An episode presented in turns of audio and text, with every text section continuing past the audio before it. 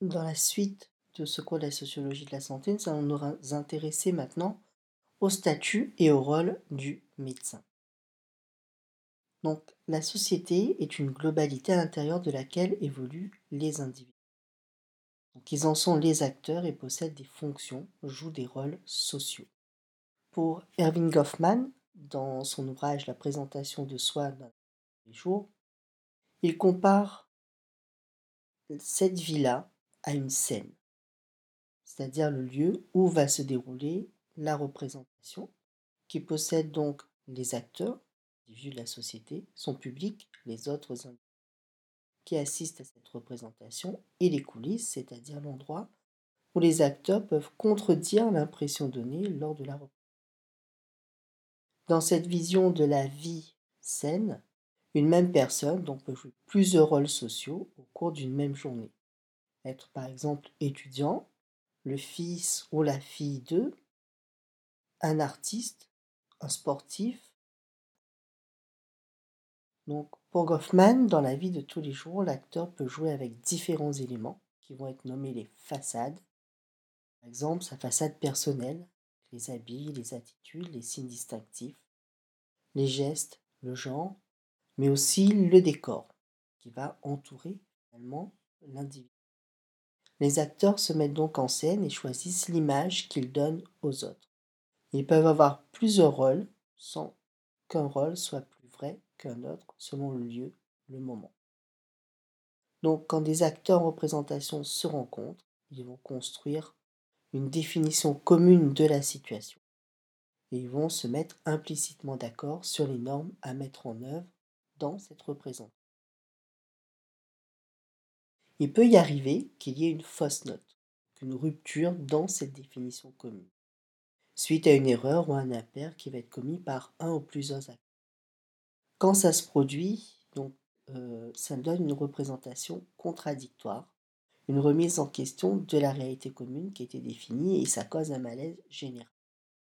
Donc pour éviter ces impairs-là, il y a des techniques de protection, on ça du tact, qui sont mises en œuvre. Ben, il peut s'agir d'échanges réparateurs, comme par exemple des excuses bien ritualisées qui remet dans le cadre de la représentation les éléments pour lesquels on avait commis une erreur.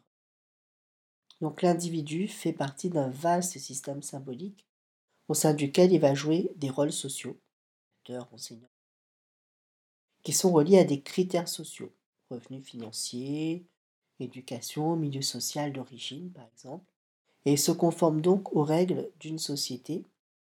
Et ce que la sociologie va étudier, ce sont les traits communs de cette société et non les traits individuels qui relèvent, eux, plus du champ de la psychologie. Le rôle est donc lié au statut, au rang dans l'échelle sociale. Il est également lié à l'image, qui est celle de l'individu à l'extérieur auprès de ceux que Goffman va appeler le public. Ainsi, euh, pendant deux siècles, le rôle du médecin a considérablement évolué et son image au sein de la société s'est transformée, dit Guillaume en 1996, et une étude qui a été menée en 2002 par Ambroise Thomas sur le rôle du médecin vu par les médecins généralistes eux-mêmes met en évidence donc un sentiment de manque de reconnaissance de l'importance de leur rôle au sein de la société. Le statut social, c'est donc l'ensemble des rôles joués par l'individu sur une période donnée, et le statut va dépendre de deux choses, des facteurs attribués, héréditaires, et des facteurs acquis par l'apprentissage général. Le statut, c'est donc le pendant normatif du rôle. Il constitue un ensemble de droits et de devoirs confiés par la société à un individu donné. Et euh, la loi HPST, par exemple, définit le nouveau statut du praticien hospitalier.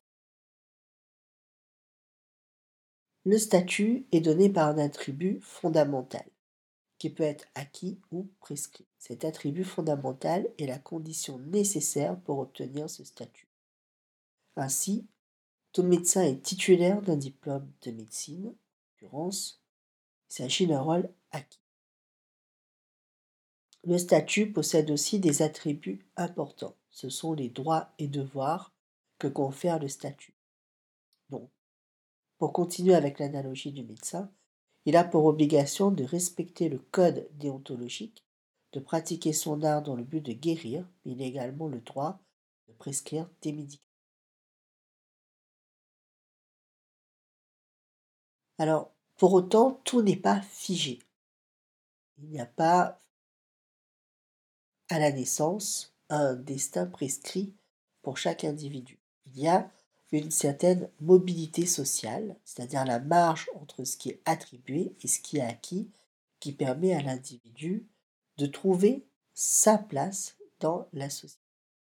Par exemple, en Inde, où domine toujours même si c'est officiellement aboli le système des castes, le statut associé à une profession relève surtout du domaine de l'attribué et pas du domaine de l'acquis. Même si on peut le voir à travers l'exemple des anges du Maharashtra que les choses évoluent et sont en train de changer.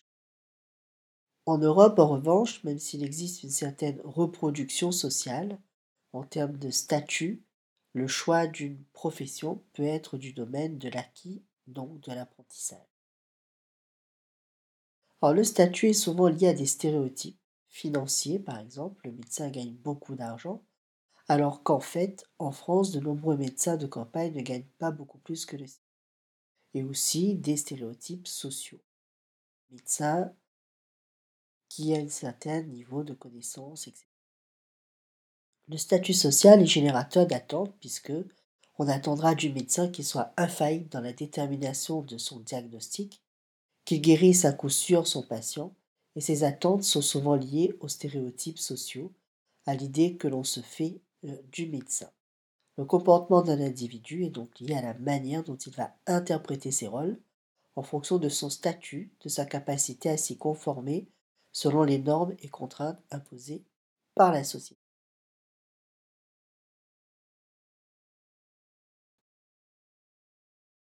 Alors, le rôle est dit acquis lorsqu'il est lié au mérite ou des dispositions naturelles. Il va être prescrit ou assigné quand l'individu ne peut agir dessus, quand il dépend de qualités telles que l'âge, le genre ou le hasard de la naissance. Ici, rôle et statut sont liés, et c'est l'adéquation entre le rôle, le statut et la société qui vont permettre l'intégration sociale de l'individu. S'il ne suit pas les règles de la société, l'individu sera exclu de cette société.